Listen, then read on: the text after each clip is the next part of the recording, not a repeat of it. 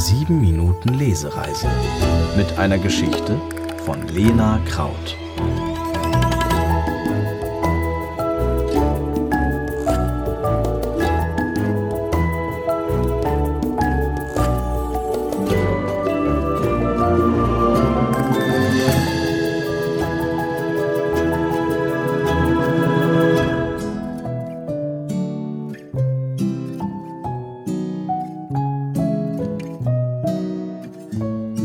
Der Tag, an dem die Sonne nicht scheinen wollte.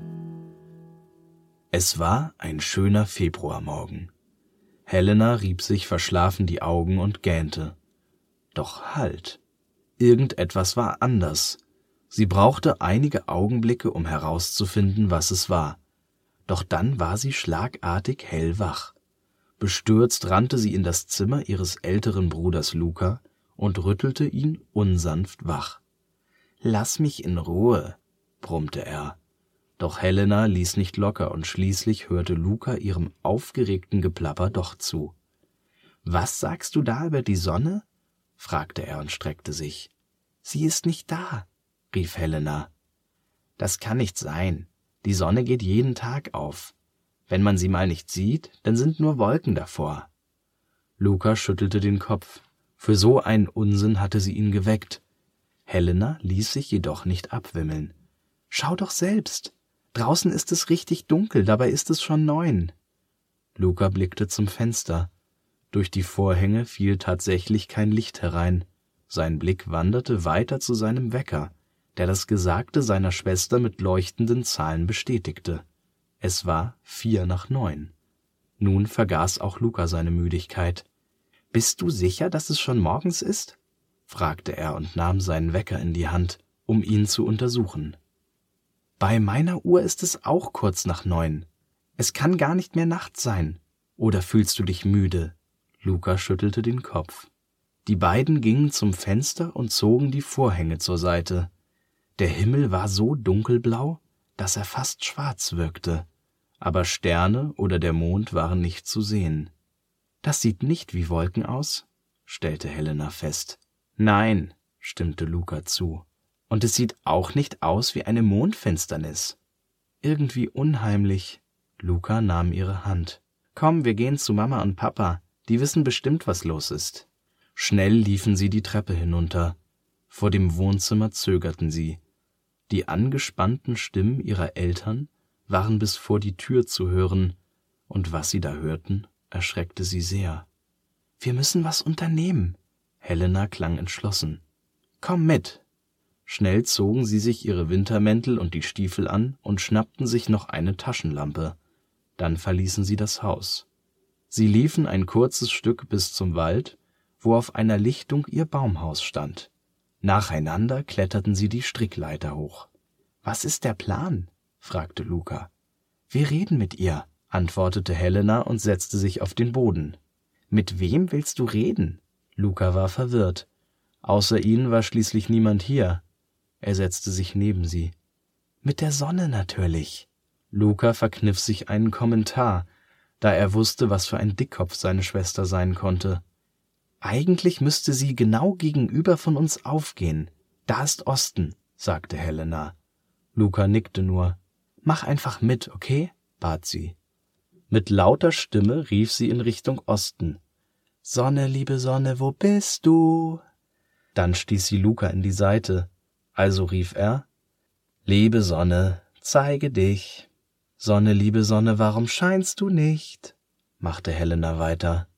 Als ihre Stimme verklungen war, flüsterte Luca, ich glaube nicht, dass das irgendwas bringt. Doch ein Räuspern ließ ihn verstummen. Eine helle Stimme erklang. Wer ruft mich da? Bist du die Sonne? Fragte Helena zaghaft. Ja, die bin ich. Helena zappelte vor Aufregung.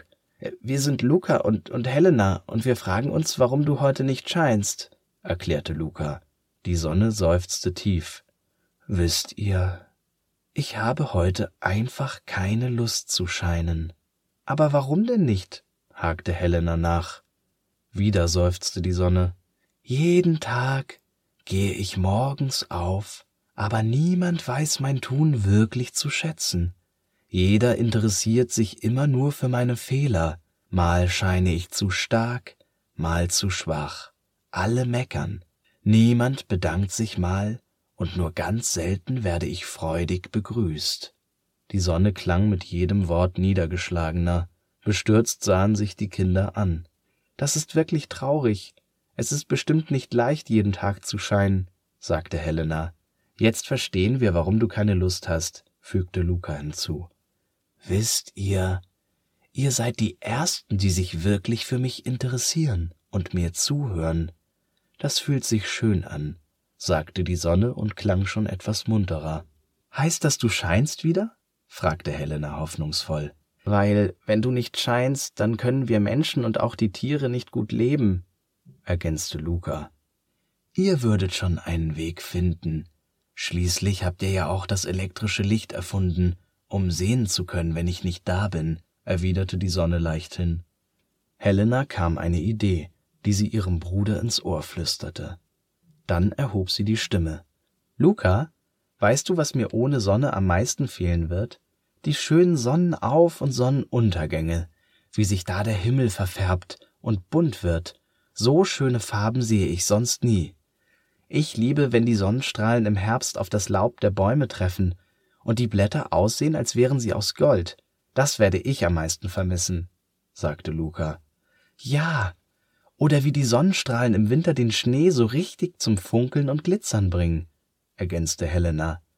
Wenn die Sonne scheint, mag ich es am allerliebsten. Sie ist so vielfältig und in jeder Jahreszeit einfach schön, stellte Luca fest.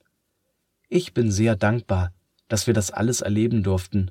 Nur schade, dass wir solche Momente nun nicht mehr bewundern können sagte Helena traurig. Ihr findet, dass ich schön bin? fragte die Sonne schüchtern. Ja, sehr schön, bestätigte Helena. Das wusste ich ja gar nicht. Und das finden andere auch? Ja, ich kenne niemanden, der Sonnenaufgänge oder das Glitzern von Schnee nicht schön findet, antwortete Luca. Und ihr würdet mich vermissen? fragte die Sonne weiter. Sehr sogar, riefen die beiden wie aus einem Mund.